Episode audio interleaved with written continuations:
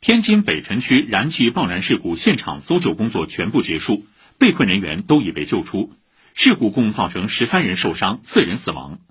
这起爆炸事故发生在昨天早上七点十五分左右。目前天津市多部门已成立联合调查组对事故原因开展全面深入调查。